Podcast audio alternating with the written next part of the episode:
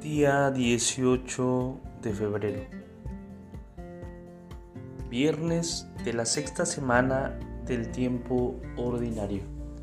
En nombre del Padre, del Hijo y del Espíritu Santo. Amén. La esperanza tiene que ver con el amor de deseo, con ese interés profundo que alimenta la actividad cotidiana del hombre en camino. Que cree que de esa historia nada puede esperarse, solo puede desear que todo termine y por eso mismo no tiene ganas de nada.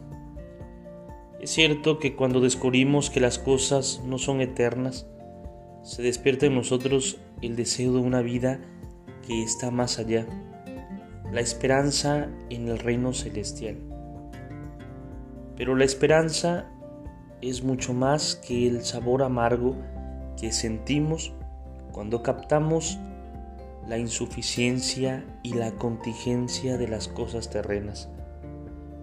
Con la esperanza, ese gusto inquietante se convierte en deseo eficiente, en ilusión, en camino. Esperamos que todo pueda llegar a ser mejor también en esta tierra. El paso del tiempo es vida que crece porque está el Espíritu, asegurando con su presencia una permanente e inagotable vitalidad. Los cristianos nunca podremos entender el paso de los años como un proceso degradante, que cada vez se aleja más de los tiempos dorados. Podemos pensar que antes todo era bueno que fue perdiendo cada vez más su poder originario por un inevitable desgaste. Si fuera así, no habría esperanza. La presencia del Espíritu es una primicia del triunfo definitivo.